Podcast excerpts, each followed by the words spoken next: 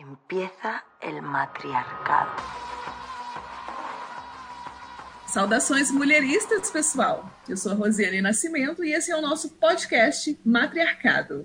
Eu sou a Mônica Oliveira e estamos juntas em mais uma missão para desromantizar relações abusivas, derrubar o machismo e empoderar mulheres. Que comece o matriarcado!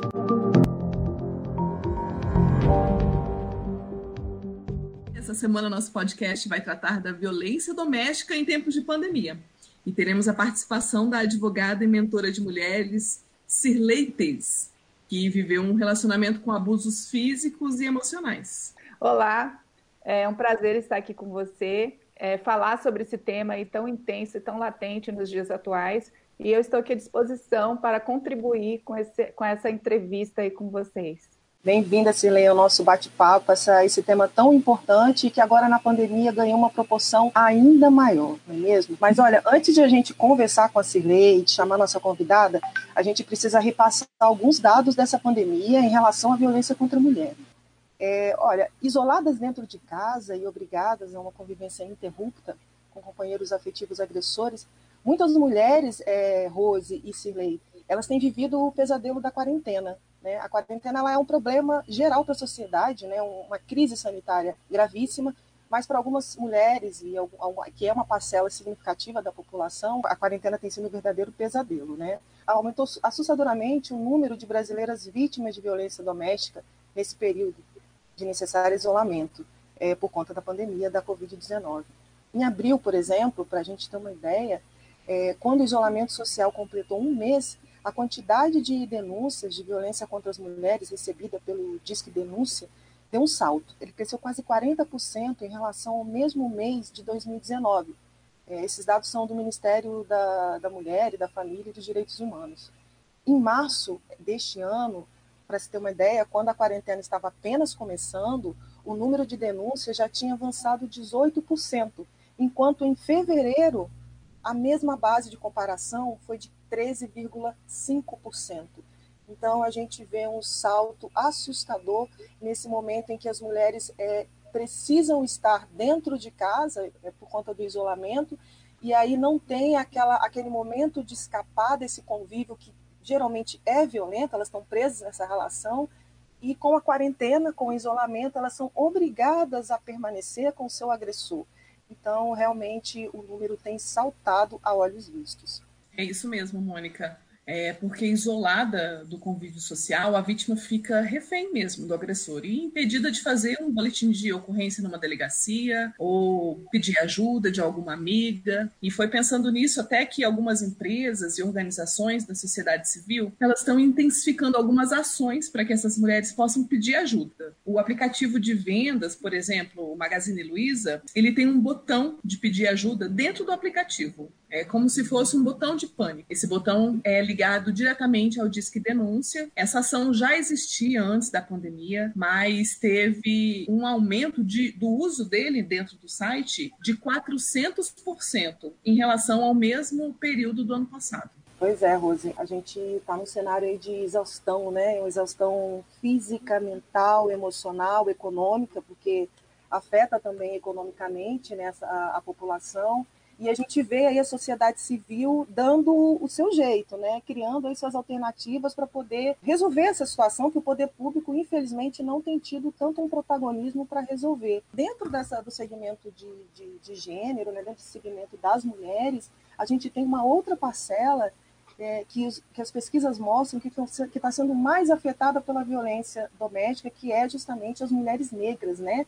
Então, as mulheres negras, que é uma parcela considerável da população, muitas delas, a maioria se encontram em regiões pobres, né, regiões vulneráveis, essas mulheres elas têm sido é, realmente grande alvo desse tipo de violência nesse momento. Em outros países, que também enfrentam a Covid, tiveram o mesmo problema. A ONU tem recomendado medidas para prevenir o combate à violência doméstica durante a pandemia, com investimentos em denúncias online, serviços de emergência em farmácias, supermercados, tem dado abrigos temporários para as vítimas e tem feito até alguns códigos secretos diante da dificuldade das vítimas de pedir socorro. Estão surgindo várias iniciativas de canais silenciosos de denúncias. Passamos a palavra agora à nossa convidada, Cirlei Tez, que é advogada, servidora pública e mentora de mulheres. Cirlei, a violência contra a mulher existe desde que o mundo é mundo. Por que agora está tão aflorado esse debate? Eu vou falar, isso não é uma realidade só atual. A violência realmente ela existe. Esse momento que nós estamos vivendo agora de pandemia, é, onde as pessoas são obrigadas a ficar dentro de casa e conviver 24 horas com os agressores, é naturalmente que o ápice da violência, que a gente sempre fala que o ápice da violência ele é, é ele acontece com a violência física, mas antes da violência física a vítima já passou por uma série de de situações ali que também são consideradas violência, nesse momento que elas estão ali o tempo todo junto, é mais natural acontecer essa violência física também. E quando a mulher, é, quando a pessoa que está vivendo um relacionamento abusivo, ela está presa àquele relacionamento e, e ela tá, acaba desenvolvendo uma codependência emocional daquela relação, o que, que acontece? Ela denuncia, ela tem coragem de denunciar no ápice da dor. E geralmente o ápice da dor vem com essa violência física, onde ela se olha no espelho e enxerga os hematomas ali. Então, é, é quando ela de fato enxerga que ela está sendo vítima de violência. Porque a doença psicológica, as humilhações, as ofensas e tantos outros tipos, como é, a violência sexual, porque geralmente a mulher, quando ela é vítima de um relacionamento abusivo, ela acaba sendo vítima de todos esses outros tipos de violência que nós temos, que se apresentam no relação, mas ela, muitas vezes, só consegue identificar que realmente ela é vítima de, de uma violência doméstica quando ela se depara com um momento de violência física. Nesse momento, ela cria coragem para pedir ajuda, porque está aflorada a, a dor. Mas o fato dela denunciar nesse momento não diz que ela está livre daquilo, porque ela continua doente emocionalmente. E eu vejo assim que o grande problema que nós temos hoje na sociedade, que a violência não acaba, é porque não existe investimento em políticas preventivas e também a política de ajudar dar o, o suporte que essa mulher precisa depois que ela denuncia. É, o sistema, por mais que ele evoluiu depois que surgiu a Lei Maria da Penha, ele ainda é muito frio, porque as pessoas começam a lidar é, geralmente com aquilo acaba sendo uma coisa natural para elas. E aí, é, muitas vezes, a hora que a, ela fez a denúncia, ela recebe o um encaminhamento para ela ir buscar ajuda psicológica num CREAS, num CRAS. E só que a hora que ela chega nesses ambientes para buscar essa ajuda, ela chega lá, ela está junto com todo tipo de pessoas, e filas e filas, e aí você imagina essa situação numa pessoa que já está doente emocionalmente. Você acha que ela vai ter coragem de ficar ali no meio da, de tantos outros tipos de atendimentos até ela conseguir ser atendida. E então acaba que a mulher muitas vezes ela desiste desse atendimento psicológico, ela, ela desiste. E se ela não se curar emocionalmente, ela não desconstruir essas crenças que ela trouxe, o que, que vai acontecer? Ela vai possivelmente é, construir outros relacionamentos abusivos também, porque é, na verdade ela vai buscar o mesmo padrão de pessoas. Então, por isso é importante o tratamento psicológico. Então, isso falta dentro da estrutura pública e geralmente essas mulheres, independentemente delas terem poder aquisitivo, delas é, a, a mulher quando ela é vítima de violência, geralmente ela não tem acesso ao financeiro. E se ela não tem acesso ao financeiro, mesmo que ela seja uma profissional, onde ela tem um trabalho, ela recebe, e, e, a, e se o, o agressor ele assumiu o controle financeiro daquela relação, ela não vai conseguir procurar ajuda de um profissional nessa área, porque ele vai saber, ela tem que prestar conta onde ela está gastando o dinheiro dela. Então, são várias situações que agravam a situação da, da vítima. Cirlei, e você foi vítima de um, de um relacionamento abusivo durante anos, e eu acho que a sua história, ela encoraja muitas mulheres. Então, se você puder contar um pouquinho de tudo isso que você viveu. Então, eu fui vítima é, de um relacionamento abusivo quando não existia a Lei Maria da Penha, quando não existia nada ainda, nesse sentido que evoluiu muito de lá para cá. Então, eu conheci essa pessoa que, no, como todo relacionamento, no início da relação, ele era uma pessoa perfeita, um homem muito encantador, sedutor, que não foi, não demorou muito para eu, não só eu me encantar por ele, como também familiares, amigos, porque eles fazem isso, é um padrão de comportamento. E isso tudo foi um processo muito rápido e que acaba sendo rápido, porque mas eu já tinha percebido situações que me incomodavam lá no início da relação, que era o excesso de ciúme, que tinha ciúme de tudo, mas ele tentava sempre justificar esse ciúme, que era cuidado, que era porque ele já tinha sido traído na, na, na, em outros relacionamentos, então que na realidade ele queria proteger o nosso relacionamento, e por conta disso. E assim, quando a gente está apaixonada, todo ser humano, quando está apaixonado, ele acaba ficando meio que é, com uma viseira, você só enxerga aquilo que você quer enxergar. Mesmo assim, eu tentei, em algumas situações, lá no início, romper a relação com ele, porque eu já per tinha percebido que aquilo não era normal mas ele não aceitava o fim. Ele não, ele, ele chegou uma vez me colocar contra a parede, isso já no início, e falar assim: eu vou cuidar de você, você querendo ou não. Então, desde o princípio, ele começou a criar na minha mente é, como se eu tivesse alguma, alguma dificuldade, alguma dependência que eu precisava dele para eu sobreviver nesse mundo, porque eu era muito certinha, eu era muito aquilo. Então, ele criava situações para me fazer é, para fazer com que eu me sentisse é, uma pessoa meio que des, desprotegida nesse sentido. E isso foi evoluindo. Então, é, até que. E essa violência ela foi evoluindo do ciúme, do controle, é, controle na roupa, o tipo de, de me vestir. Então, cada vez foi, foi é, progredindo essa, essa violência que eu não enxergava como violência. E naquela época a gente nem falava em violência doméstica. Então, é, até que chegou na violência física propriamente dita. E na primeira vez que ele é, me bateu, ele quase me matou.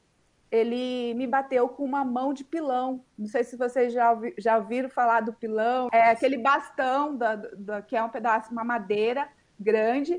A mãe dele, eles são cuiabanos, né? Então, de tradi tradicional aqui de Cuiabá. E ela tinha esse pilão na sala como um objeto de decoração. E, e ele, aquele dia, ele só não me matou porque eu estava dentro da casa dos pais dele, que, ele, que a gente, eu tinha ido acompanhar ele numa, numa reunião na casa que ele é arquiteto e eu fui numa reunião de arquitetos. Era um dia que, mês de junho, tem está passando aí alguns anos, né? Nós estamos no mês de junho agora. Então, falando sobre esse tema, coincidência ou não, foi realmente no mês de junho de 2000 que aconteceu isso.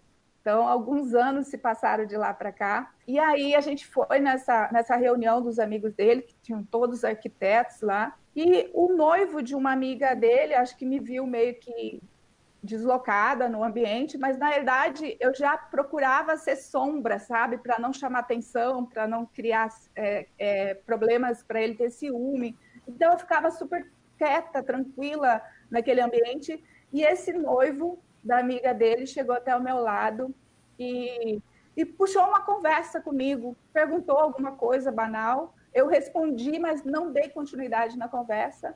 Quando aconteceu aquilo, a hora que o rapaz se afastou do meu lado, ele me pegou pela mão e me, me sentou comigo numa poltrona e começou a me falar as piores coisas que eu já tinha ouvido na minha vida, me chamando assim é, de vagabunda para cima e falando assim, quem olhasse ele olhando para mim falava que ele estava rindo, entre dentes, sorrindo, mas e eu não acreditei naquilo. Então eu perguntei para ele se aquilo realmente ele estava falando sério. Ele falou: some da minha frente, senão eu te mato. E aqui, naquela situação eu percebi que realmente é sério. E eu saí da casa, só que eu já estava sem celular, sem dinheiro, já estava dependente, é, totalmente dependente dele naquele momento. Ele já tinha criado situações para me afastar dos amigos, todo mundo. Eu estava, eu estava numa cidade que eu, a minha família mora a 500 quilômetros aqui. E a hora que eu saí para fora, eu falei, gente, como que eu vou embora? Né? Eu estava num lado da cidade e, e E a gente estava na casa dos pais dele naquele, naquela semana, porque estava reformando o nosso apartamento. E eu pensei, o que eu vou fazer? É, não sabia como fazer aquilo. E foi quando eu me lembrei que ele tinha deixado a chave do carro dentro da minha bolsa. Então eu peguei a chave do carro e fui embora. Quando eu cheguei na casa dos pais dele, ele já chegou com um táxi atrás. E, e aí eu nem, nem tranquei a porta.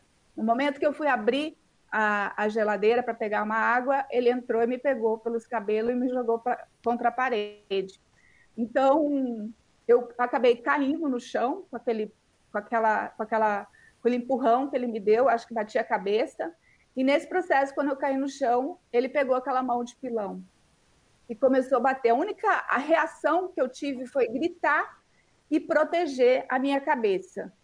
Para vocês terem noção, eu não sei quantas quantas pauladas daquela eu levei, mas ele, é, com os meus gritos, os pais dele levantaram, e, e aí eu vou falar uma, algo para vocês, é, que eu até nem falo muito isso, porque eu estou envolvendo outra pessoa, mas quando eu estou falando sobre o tema, quando o pai dele chegou para é, tirar ele de cima de mim, falando, meu filho, para com isso, ele gritou muito alto, que o pai dele não tinha moral para fazer aquilo, para falar nada para ele. Então, naquele dia, eu entendi que ele também já era uma consequência da violência doméstica. Então, isso é o que a gente vê no dia a dia hoje. Depois que eu fui estudar muito sobre isso, eu vejo como essa reprodução de padrões acontece. Mas, assim, ele só parou de me bater quando ele acertou a mãe dele e acabou meio que fraturando o pé dela. Então, eu, como sou uma pessoa cristã, eu acredito muito em milagre e aquele dia eu só não, ele não me matou realmente porque ali eu estava sendo protegida por Deus e porque eu tinha essa missão aqui hoje, né? Então eu falo assim, eu aprendi a lidar muito com isso. Na época, nem denunciar, eu denunciei, porque depois disso eu fiquei em cárcere, inclusive com a, a, a, a própria família dele sabendo disso. Eu só fui sair de casa depois que eu percebi que eu ia ter que reconquistar a confiança dele para ele acreditar que eu tinha perdoado. Então, eu, foi todo um processo para eu conseguir me libertar dele. Eu tive que reconquistar a confiança, pelo menos para eu poder voltar para a faculdade. Quando eu voltei para a faculdade, uns 20 dias depois, eu ainda estava com o rosto todo roxo. Aí eu vou falar isso daqui para vocês, para vocês terem noção do comportamento da sociedade. E mais ainda naquela época. Eu cheguei na porta da faculdade, na porta da sala de aula, e, era o dia de provas, por isso que ele me levou até a faculdade para eu fazer as provas. Quando eu entrei, a minha professora de Direito Civil, ela levou um susto. E ela perguntou, nossa, o que foi que aconteceu? E era a primeira vez que eu estava saindo sozinha é, sem, é, que eu estava num ambiente longe dele desde o do fato. Eu falei para as pessoas assim, eu levei uma surra do meu esposo. E aí todo mundo dentro da sala começou a rir e falou, ah, fala a verdade. E aí quando eu vi... Já era um pedido de socorro, né? Silvia? Era um pedido de socorro, mas a sociedade só acredita naquilo que ela quer. Então, aí eu, eu quando eu percebi que todo mundo começou a rir, o que, que eu falei? Não, brincadeira, eu sofri um acidente. Todo mundo acreditou. Ou seja, e ninguém perguntou e ninguém mais, né, estendeu o assunto. Então, isso que eu quero falar para vocês, que a sociedade, ela enxerga aquilo que ela quer enxergar. Então, por isso também que nós temos um crescimento muito grande. Tudo isso vai favorecendo para a violência. Mas, assim, resumindo isso, essa aí foi o fato que me manteve, porque a partir desse momento eu tive muito medo dele, e esse medo fez parte da minha vida por muito tempo, mesmo depois que eu já estava longe dele, esse medo ele ainda persistia na minha mente. Então, e, e eu falo assim, hoje, de, de repente, em determinada situação, pode ser que eu ainda tenha medo dele, porque recentemente eu fui numa padaria, é, eu desci da padaria, é, desci do carro para entrar na padaria, e a hora que eu desci do carro, eu vi que ele estava no, no caixa eu não, não foi nem. Eu não tive nem. A única reação que eu tive foi virar e voltar para dentro do carro. Então, naquele dia, eu falei, gente, ainda eu tenho traumas dessa relação. Aí você imagina a pessoa que não trata, que não cuida, quais as consequências disso tudo. E uma das coisas que tem inspirado muito outras mulheres na minha história é que eu sempre falo que um dia ele me falou assim, que eu tinha que me. Isso era um elogio. Ele me falou assim, que eu tinha que me conformar que eu não ia passar de uma boa dona de casa. E essa frase, é, ela marcou muito na minha mente, porque eu não permiti que, não que eu tenha nada contra a dona de casa, eu sou dona de casa realmente, me orgulho de ser uma boa dona de casa, uma boa mãe, mas eu sabia que eu tinha competência para ser muito mais do que aquilo. E eu já tinha trabalhado fora antes, porque ele me levou a, a trabalhar com ele no escritório dele. Então, a, e eu acabei de sair é, saindo de outro trabalho. E depois que, que eu fui trabalhar no escritório dele, é, eu, ele me convenceu que eu tinha que estudar para passar em concurso. Só que toda vez que eu ia fazer uma prova, ele me destruía emocionalmente para eu não conseguir. Ele não falava, ó, oh, você não, não estuda, não faz. Ele motivava para estudar. Mas na hora de fazer a prova, ele me destruía emocionalmente para eu não conseguir passar. E aí, numa ocasião, ele falou essa frase: Olha, você tem que se conformar que você não vai passar de uma boa dona de casa. E três anos e meio depois que eu consegui me libertar dele definitivamente, é, eu era subsecretária de Segurança Pública no estado de Mato Grosso. Então, isso mostra que nós somos capazes de tudo. A gente precisa acreditar no nosso potencial e na nossa força.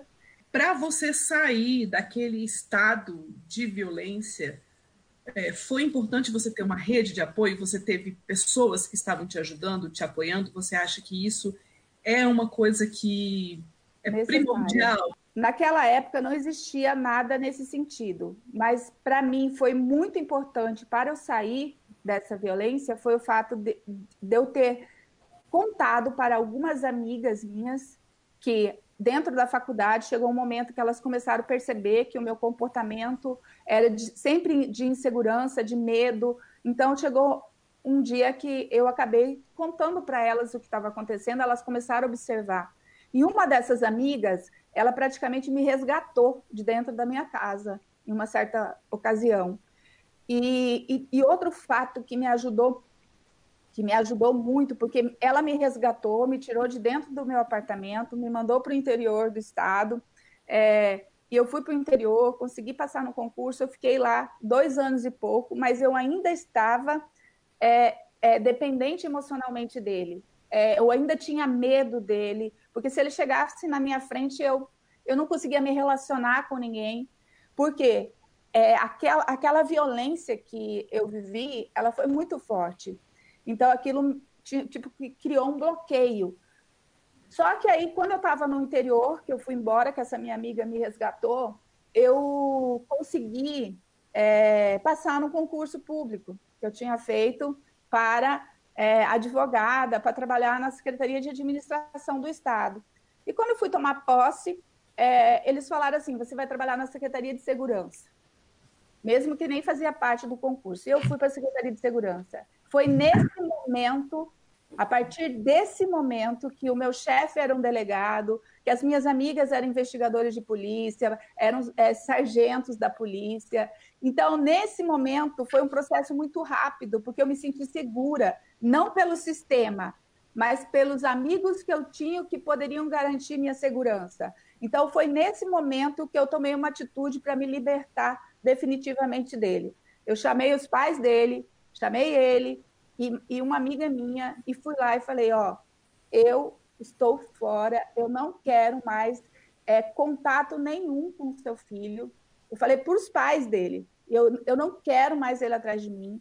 Eu não denunciei até agora, porque aí já, já tinha a Lei Maria da Penha. Eu falei, não denunciei ainda, mas dentro da Secretaria de Segurança, as pessoas já sabem da história e se acontecer qualquer coisa comigo, o seu filho vai ser culpado. Então, eu estou pedindo aqui para vocês me ajudarem a ficar livre do filho de vocês. Complementar isso que você está me falando para a gente, né, de como que é importante é, esse aparato, além civil, além da sociedade, como foi sua amiga, mas também institucional, porque no seu caso ele não aconteceu diretamente, por meio de uma política, mas não. talvez o fato dele saber que você estava sob é, uma instituição de segurança é, eu acho que já foi um sinal para ele de que ele seria, de repente, penalizado por algo que fizesse com você, né? Porque ele chegou, ele chegou a te importunar, tentou te importunar alguma Tent, vez depois tentou, disso? Tentou, teve outras tentativas, sim, até eu conseguir é, colocar esse obstáculo, e mesmo depois desse, de, desse fato aí, teve algumas ocasiões que ele tentou forçar alguns encontros, assim, que eu sabia que não era uma coisa natural. Então, isso aconteceu. E quando eu escrevi o primeiro artigo, porque saiu um projeto de lei, foi início de 2016, eu acho, é, era um projeto de lei que era que permitiria o delegado conceder medida protetiva. Eu não lembro agora exatamente o número do projeto de lei, mas é, eu senti necessidade e começou uma briga entre Ministério Público, Judiciário contra a, a Polícia Judiciária Civil, porque era invasão de, de de, de competência. E aí isso me incomodou, porque eu falei assim, aí as pessoas não estão pensando na vítima. Porque eu jamais denunciaria alguém se eu chegasse lá na delegacia e eu tivesse que voltar para casa com papel na mão, porque daí ele acabaria me matando. Então, naquele momento eu senti necessidade, eu como uma pessoa pública, eu já estava ali à frente da Secretaria é, Adjunta de Segurança Pública por mais de cinco anos, eu senti necessidade de escrever um artigo. E eu escrevi bem, a, a, manchete era: eu fui vítima de violência doméstica, eu apoio o projeto de lei tal. E aí onde que eu escrevi esse artigo? Esse artigo, ele foi repostado, acho que em mais de 30 é, sites no estado de Mato Grosso.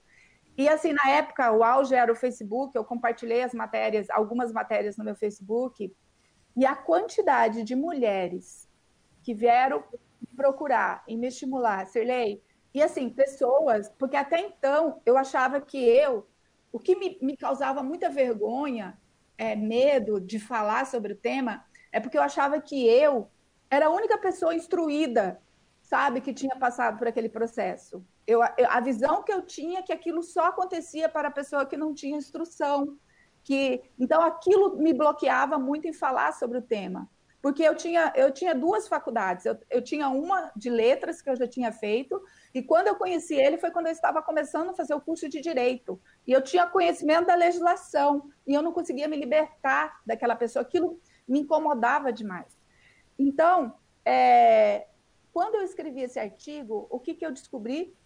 Que inúmeras mulheres de todos os lugares, de todas as classes sociais, de todos, todo o grau de instrução, chegaram lá no meu privado, no, nas mensagens, falando: Sirlei, parabéns pela coragem. Eu já passei por isso também, mas eu não tive coragem de falar e a coragem que você teve. Então, agora que você já falou, então você precisa, você tem a obrigação de continuar falando sobre o tema. E aí, assim, foram tantas mensagens nesse sentido, mas teve uma em especial que eu recebi que realmente me impactou. Foi de outra vítima dele.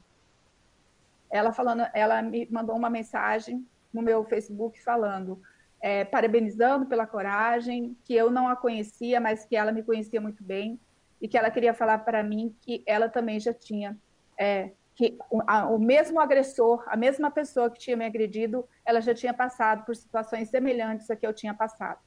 Então aquilo mostrou para mim, porque já fazia cinco anos que tinha acontecido o fato, mais de cinco anos, aquilo mostrou para mim que realmente eu precisava continuar falando, porque o fato de eu não ter denunciado ele na época tinha permitido que ele tivesse feito outras vítimas.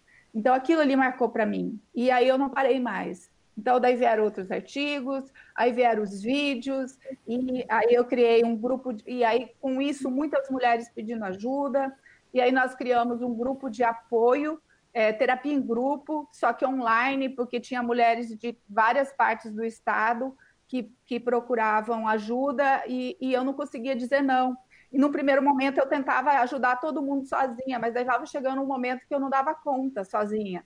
E aí, onde que eu tive a ideia de criar esse grupo de pessoas voluntárias que já viveram, porque eu vejo assim, a diferença dentro desse projeto que a gente desenvolveu é que as mulheres que fazem parte do projeto, tanto terapeutas como qualquer outra pessoa, elas já viveram algum processo de abuso. Porque aí eu conheço a sua dor, eu tenho legitimidade e eu crio identidade para falar com as, com, a, com as pessoas que estão chegando.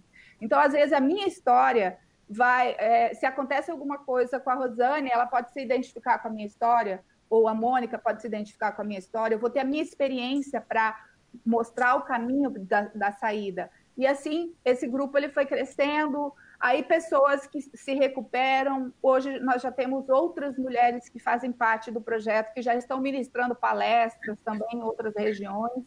Então, esse, esse projeto ele começou a crescer, e aí a gente desenvolveu uma palestra, e agora a gente desenvolveu o, o, o método Superice, que é um projeto onde a gente vai trabalhar desde o preparo emocional da mulher para ela romper um relacionamento, para a hora que ela sair desse relacionamento abusivo, ela já está preparada emocionalmente, como também a continuidade aí por 90 dias depois que ela saiu do, da relação, ela tem esse acompanhamento com reuniões, é, com dinâmicas, a gente usa é, os instrumentos, as ferramentas de PNL, de constelação familiar e também de coach aí para trabalhar. Quando a gente identifica que a mulher precisa de acompanhamento psicológico, psiquiátrico, né, a gente também faz o um encaminhamento pra, para esses profissionais, para eles poderem dar continuidade no tratamento. Só, só complementar, como você falou, a, as vozes femininas elas são invisibilizadas, né? Elas estão. Há, há uma,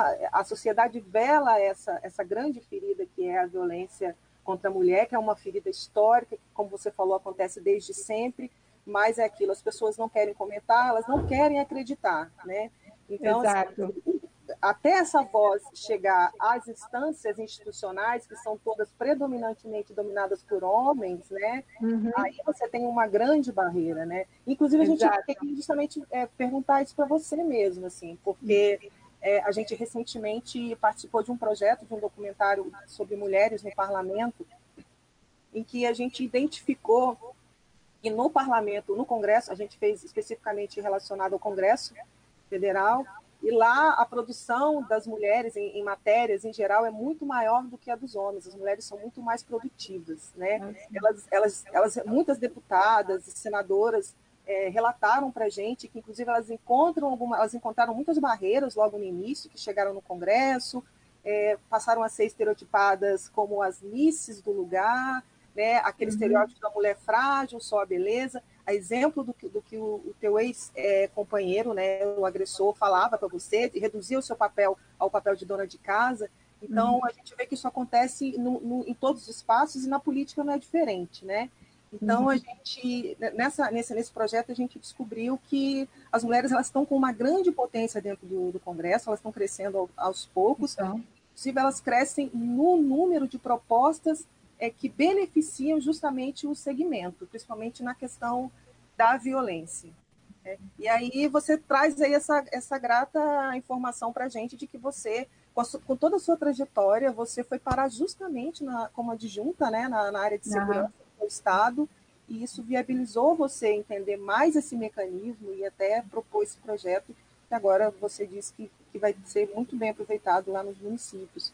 É, isso, é, isso é muito interessante, assim. Aí eu queria te perguntar, assim, como você vê hoje, é, estando dentro dessa estrutura da segurança, que é uma estrutura comandada por homens também, a maioria dela, como é que você vê eles tratarem essa questão da violência é, contra a mulher no contexto da pandemia hoje, assim, é, no seu estado, ou numa visão geral, como é que você vê? De que forma você percebe que o poder público tem é, tentado avançar nesse sentido, nesse contexto? É, Mônica, o que eu vejo, na realidade, não só no estado de Mato Grosso como um todo, que o combate à violência ele é pauta de algumas pessoas dentro da estrutura da segurança, dentro do judiciário, dentro é, de qualquer segmento. Ele é pauta de algumas pessoas que dão tudo para fazer, para melhorar, de delegados, por exemplo, dentro da segurança pública nós estamos falando, nós temos lá o, a Patrulha Maria da Penha, nós temos as delegadas, temos de, delegados dessa área. Mas eu falar para você que o poder público tem investido para mudar isso, o investimento é praticamente zero, tanto dos governos do Estado, como também é, dos, da, das estruturas das secretarias. Tanto que aqui no estado de Mato Grosso, por exemplo, nós temos 141 municípios e nós temos apenas sete delegacias especializadas que funcionam só em horário de expediente. Então, nas outras localidades, nós não temos nada. Se a mulher sofre de violência, ela vai ser atendida pelo policial comum, que muitas vezes pode ser outro agressor, porque a gente sabe que dentro da segurança pública nós temos muitos agressores. E assim, antes da pandemia, inclusive, eu achei, eu tenho assim que falar que tem um, um comandante aqui da comandante Esnaldo aqui do de Cuiabá, o comandante da, da Polícia Militar de uma região, ele me chamou para começar um projeto que a minha palestra, a palestra Supere-se, quando eu acabei de ministrar a palestra, estavam todos chorando. A abordagem, a única que eu mudei é que eles precisavam que eu conte uma história né, nessa palestra, e quando chega, no, a única mudança que eu fiz nessa abordagem foi que, quando uma mulher chegar e procurar vocês lá na delegacia que ela foi vítima de violência doméstica, eu quero que vocês entendam todo esse processo que eu vou contar aqui para vocês. Ela vai chegar nessa situação lá.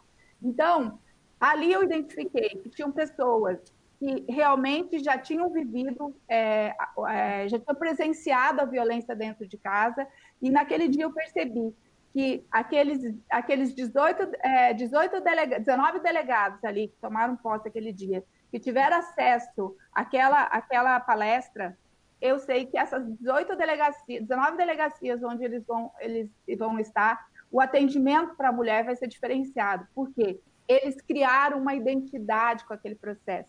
E agora, antes da pandemia, o, o, o comandante aqui do, de, uma, de uma regional aqui da, da, da Polícia Militar me chamou, me convidou aí no mês de março, início do mês de março, que a gente estava ali é, comemorando o mês da mulher, ele me convidou para ir ministrar essa palestra para 200 policiais militares, então, no comando geral. E realmente, a hora que, a hora que acabou a palestra, o que, que ele tinha me convidado? Para a gente começar a levar a palestra para todos os comandos. Porque nós sabemos que dentro da segurança pública é, existe um fator estresse muito grande e que muitas vezes, quando esses policiais vão para casa, eles acabam descarregando todo esse estresse nas companheiras e nas, na, na, dentro de casa. Então, há necessidade de se fazer esse trabalho. Mas, por exemplo, eu faço esse trabalho, ele é conhecido por todo o estado de Mato Grosso e já fui para vários estados. Eu trabalho dentro da Secretaria de Segurança Pública e nunca o secretário, por exemplo, atual, teve a capacidade de me chamar, Silei, vamos construir algo nesse sentido para a gente diminuir, porque seria um trabalho de conscientização da sociedade. Então, essas falhas a gente sempre vai perceber, sempre vai acontecer, então, porque não se dá o devido valor, a, a devida importância para a questão. Então, é um fato que realmente nós precisamos, igual eu falei para você. Em 2018, eu decidi que eu ia entrar para a política. Na verdade, eu já estava fazendo política, eu só nunca tinha me candidatado a nada. Né? Então, é isso que a gente precisa entender. Nós, mulheres, fazemos política desde o dia que a gente nasce, só que a gente não se candidata para, para estar lá. E nós precisamos colocar mulheres preparadas, capacitadas, que conheçam a estrutura da máquina, que conheçam de legislação, porque não adianta também, se eu não conhecer, se eu não estiver preparada, vai acontecer o que tem acontecido até hoje nas candidaturas laranjas, de pessoas que, que não conseguem chegar lá e são só usadas para que eles chegam lá. E para a gente mudar uma sociedade, porque todo mundo sabe, as pesquisas já mostram que é uma questão social. Então, para eu mudar essa questão social, eu preciso investir em prevenção, eu preciso investir em educação, eu preciso. Então, é, é uma, é uma política que ela precisa ser implementada. E ela não pode ser só atribuição do, do, da, da, do governo, do poder público. Eu entendo que essa é uma questão de toda a sociedade, mas que se eu tiver no poder, se eu chegar no poder, eu sei que eu vou ter muita força para chamar os grandes empresários, as empresas, vamos criar uma política assim, vamos implementar. Nós temos o exemplo aí da Magazine Luiza, né, que tomou essa iniciativa e que está ajudando muitas pessoas. Só que não teria que ser só a Magazine Luiza, teria que ser teria que ser muitas empresas, todas a mobilização empresas, tinha mobilização, que ser muito maior, porque né? hoje, hoje fica até perigoso, você sabia?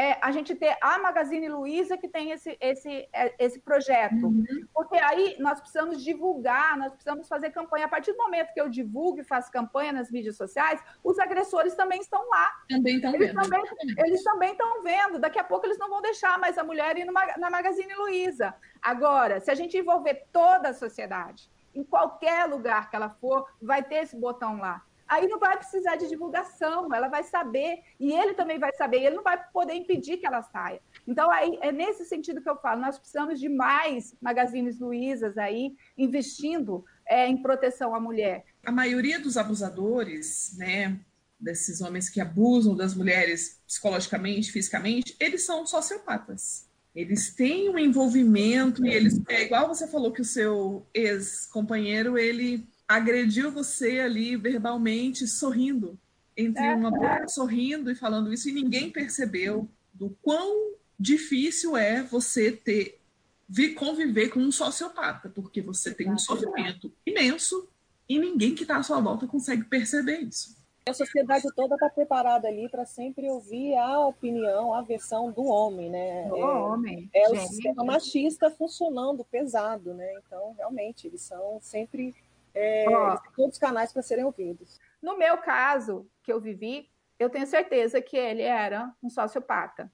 Até porque ele não fez isso só comigo, ele fez com outras pessoas, e ele continua. Recentemente chegou ao, ao meu conhecimento outra situação, então realmente ele desenvolveu essa sociopatia, mas eu também sei que ele desenvolveu isso pelo que ele viveu quando ele era criança. Então, porque ele presenciou. Depois daquele fato, daquela surra que eu levei, eu fui levantar e eu descobri. A mãe dele é vítima até hoje. Hoje ela não apanha mais, mas ela é totalmente dependente emocional dele, que ela não vai no mercado sozinha, ela não tem amigas, não tem ninguém, ela só anda com o marido. Então, até hoje, ela está num relacionamento onde é, ela está refém dele. Então, não tem a violência física, mas tem as humilhações, que eu presenciei muitas vezes, a, a, a pessoa sempre diminui, a, a, a, companheira. Então, isso é violência. As pessoas não conseguem enxergar que isso destrói tanto a, su, a sua mente quanto se você levar um murro na cara. E outra coisa, o que eu tenho identificado é, por exemplo, que a violência psicológica ela tem matado também. É, é só que não entra para estatística. Então, esses números que a gente recebe aí das estatísticas é daquilo que é, é, é, identificado como violência, como violência doméstica. Mas quantas mulheres têm se suicidado que a causa que as levou aquilo, que ela desenvolveu uma depressão, foi a violência doméstica? E eu falo isso com propriedade porque eu sei de casos onde mulheres se suicidaram e que a causa que as levou aquilo, a desenvolver a depressão, era isso por exemplo, teve um caso aqui em Cuiabá que uma, uma mulher, uma vítima se suicidou e ela e ela estava usando a, atividade física para tentar compensar essa pressão, que era o único lugar ainda que ele deixava ela ir mais ou menos. E nessa, nessa ocasião eu descobri que ela não era a única, que são várias outras pessoas. Outra coisa que eu vou falar do meu exemplo. É, eu desenvolvi um câncer na tireoide. E aí, quando eu fui ao médico, o médico me falou: você é uma pessoa que não fala o que você tem vontade, você guarda os sentimentos, você guarda a mágoa, você. E ele foi relatando tudo que eu que realmente eu fazia. Você passava e vivia. Eu né? passava né? e eu não podia falar.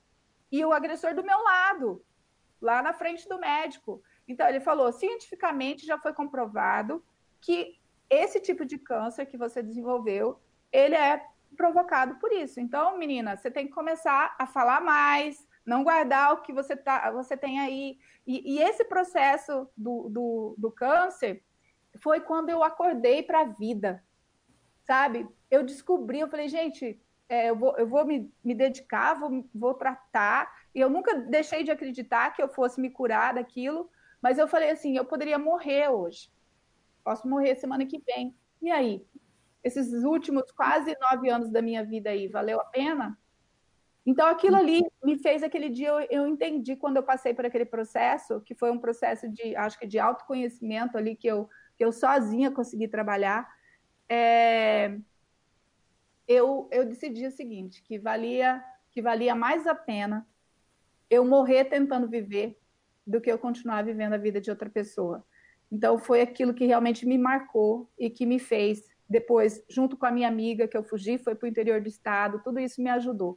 Então, é exatamente isso, porque nós, nós estamos aqui, a gente, para a gente nascer, né, a gente teve toda aí uma força do universo para fazer com que os nossos pais se encontrassem, para a gente ganhar o, o, dom de vida e aí a gente usar isso para viver a vida de, de outra pessoa. Então, para mim, isso deixou de ser é, aceitável naquele momento. Então, é, essa, essa parte da minha vida, e, e assim, isso me fez, me fez pensar: quantas mulheres aí que desenvolveram câncer, que morreram por conta do câncer, que foi diagnosticado o câncer, mas a, causa que as levou a desenvolver essa doença. E aí a gente sabe que são várias outras doenças que podem ser desenvolvidas em relação a, é, por conta disso. Então, é, você vê que a situação é muito maior do que a gente imagina, ela é muito mais complexa. Então, do que a gente possa imaginar. E aí a gente não, não pode parar só querendo combater isso, só investindo em repressão. Porque uhum. nem isso nós estamos fazendo, nem isso nós estamos fazendo completamente. Por exemplo, nós tivemos uma evolução incrível nesse combate, pelo menos hoje a, a, gente tem estatística, a gente tem números que vêm, que foi com a, com a Lei Maria da Penha. Mas a grande maioria das ferramentas que são previstas dentro da Lei Maria da Penha, elas não foram implementadas. Então, nós precisamos realmente implementar. Aí as pessoas querem fazer leis para. Novas leis, tem que fazer funcionar as que existem, né? Exatamente. Então, é, é isso que eu falo. Nós precisamos é, de pessoas lá no Congresso, nós precisamos de pessoas que, dentro das, das assembleias legislativas, à frente de, de governos, de prefeituras, municípios, que realmente conheçam essa realidade, que saibam, é, é, que tenham sensibilidade de como lidar com isso e priorizar isso. Porque hoje já existem é, levantamentos, estatísticas que mostram que você investir em prevenção é muito mais econômico. Eu trabalho na segurança pública e eu posso falar assim para vocês que grande parte do que se gasta na saúde é, é oriundo da violência, por falta de investimento na segurança. Então, uhum. É, o, os governos, os nossos gestores, eles precisam priorizar políticas preventivas que elas têm que ser alinhadas entre, entre algumas pastas, tipo saúde, educação, é, segurança. Nós precisamos de políticas transversais e a gente não vê isso nos planos de governo. É cada secretaria fazendo a sua, trabalhando do seu jeito. Nós não temos políticas de Estado, políticas realmente que sejam. É um trabalho integrado ali que, vai, integrado. que alcance. O, o Rose, esse que ponto que você realmente é, necessita. É, o, desculpa, Cile, esse ponto que você está trazendo ele é muito importante. Assim, e ele, pelo menos do ponto de vista de nós mulheres, assim, que militamos nessa causa, que estamos é, tendo contato com esses números, né, que a gente conhece, além das histórias pessoais, a gente conhece os dados e tudo mais é, dessa questão da transversalidade. É, você dizendo isso, você me lembrou de uma história que eu soube logo no, uma notícia que eu li logo no início da pandemia de uma mulher que foi atendida no, no posto de saúde é, em estado de completo desespero, porque no início da pandemia, ela em casa, isolada com o marido, o filho dela teria tido suspeita de que estava com a Covid. E o marido, o agressor, começou a culpar ela por a criança ter supostamente pego a, a, o vírus, a doença, e ele começou a agredir ela e a tra tratá-la de forma muito hostil, culpando ela por isso. A mulher sem, imagino que sem delegacia do lado, ou talvez não tenha encontrado é, o acolhimento que se deve na nas delegacias, porque é aquilo que você falou, né? E ela se dirigiu para o posto de saúde, foi o lugar que ela encontrou para poder pedir socorro é, naquele momento. Assim, e daí a importância disso que você está colocando, da transversalidade das políticas, até porque, como você muito bem colocou, até pela sua própria experiência, a violência contra a mulher, ela também repercute na sociedade. Então, ela cria uma sociedade doente também violenta. Exatamente. Porque, né, isso que você falou, as pessoas elas vão reproduzindo esses padrões, né? No, no, seu dia a dia. Então, a criança sofre, o idoso sofre, que são grupos vulneráveis já, né? Então, hum. ela, ela tem um, a, as políticas é, contra, de enfrentamento à violência contra a mulher, elas têm um papel, inclusive, estrutural dentro da sociedade. É exatamente isso que você coloca, né? Exatamente. E, e para complementar o que a Mônica falando, É, nós temos ali o trabalho, por exemplo, dos agentes comunitários.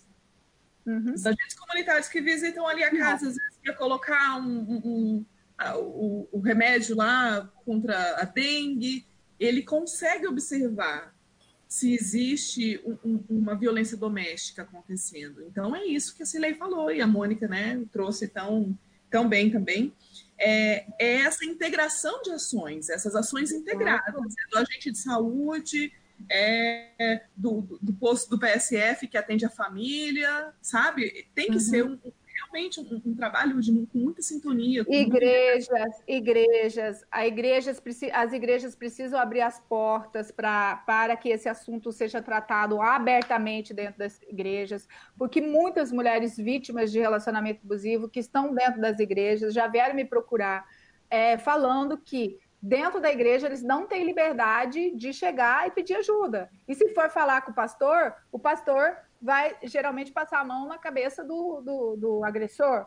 Então, quando não, pastores, pa, é, pastores que são casados, né, que são abusadores. Eu, tô atendendo, eu atendo um caso lá de Salvador, que eu atendo online, que, é, que ela é casada com, uma, com um pastor.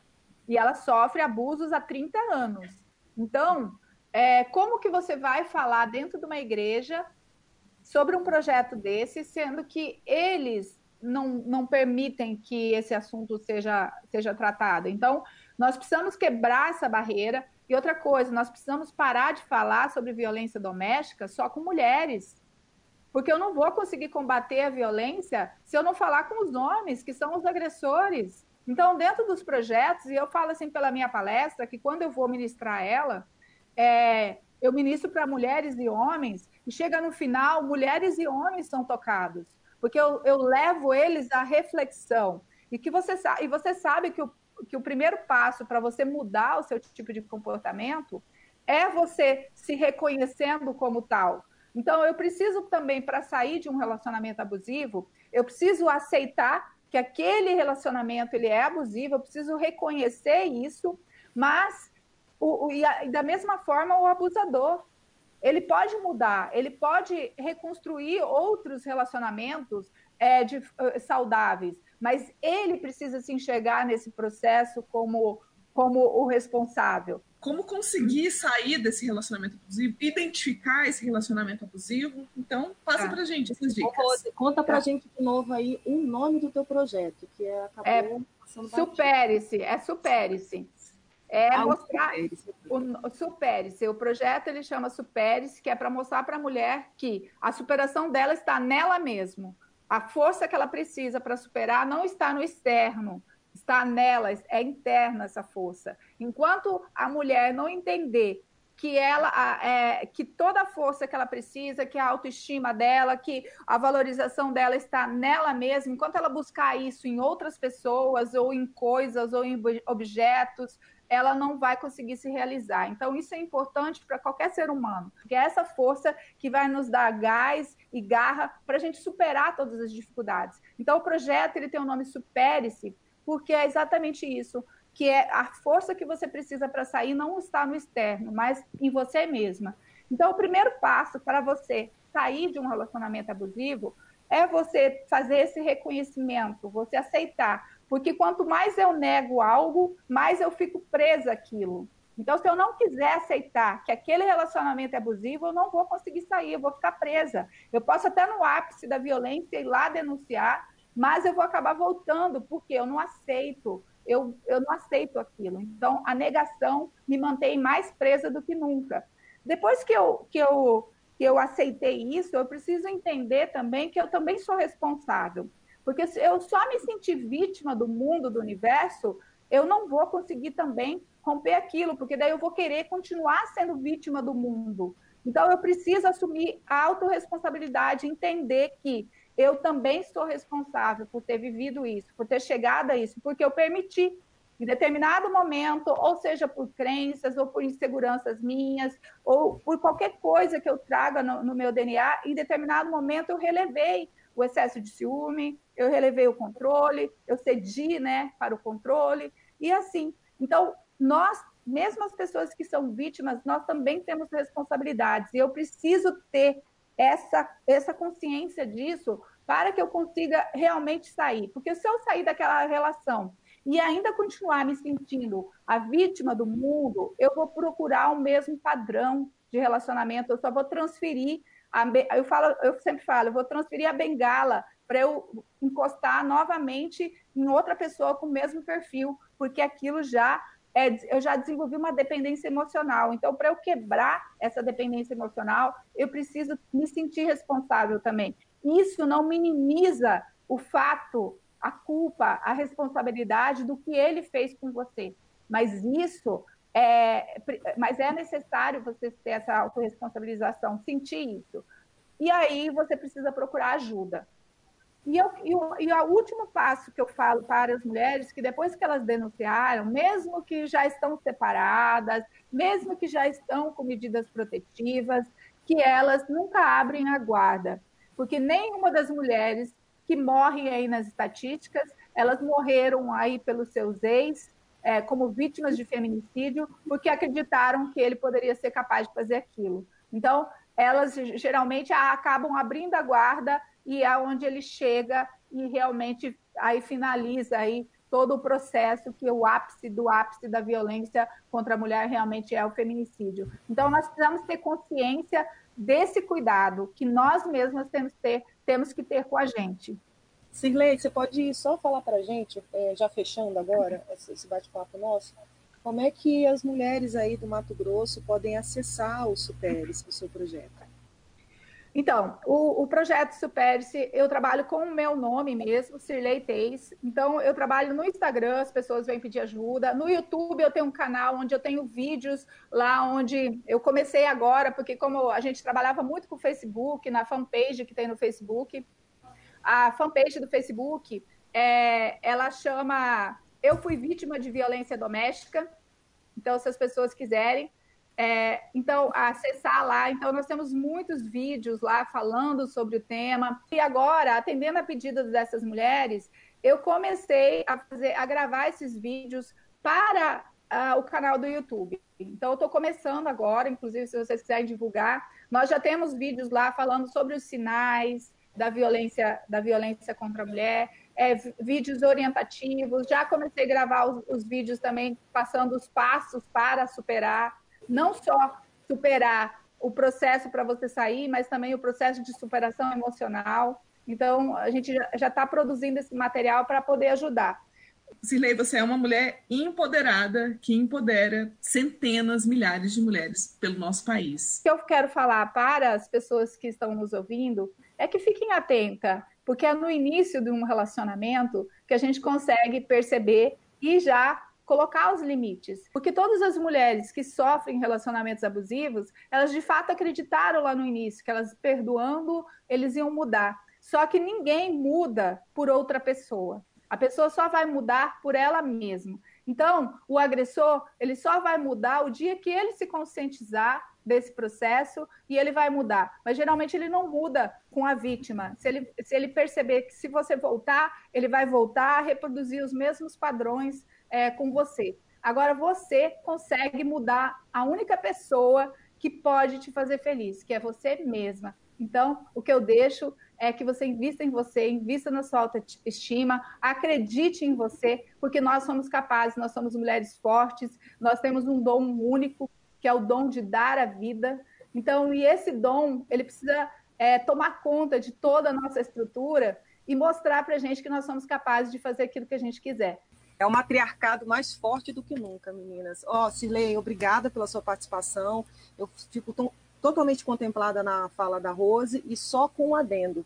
A gente torce para que você chegue no Congresso e até na presidência, no governo, para que a gente consiga de fato, porque só com mulheres nesses espaços a gente vai conseguir mudar essa realidade. O processo a partir dos homens ele é importante, porque você atua em duas frentes, como você falou, mas ele é mais demorado, né? E a gente está vivendo isso, a gente sabe como é que a gente uhum. sente isso na pele, como que demora a chegar, né, a resposta do Estado.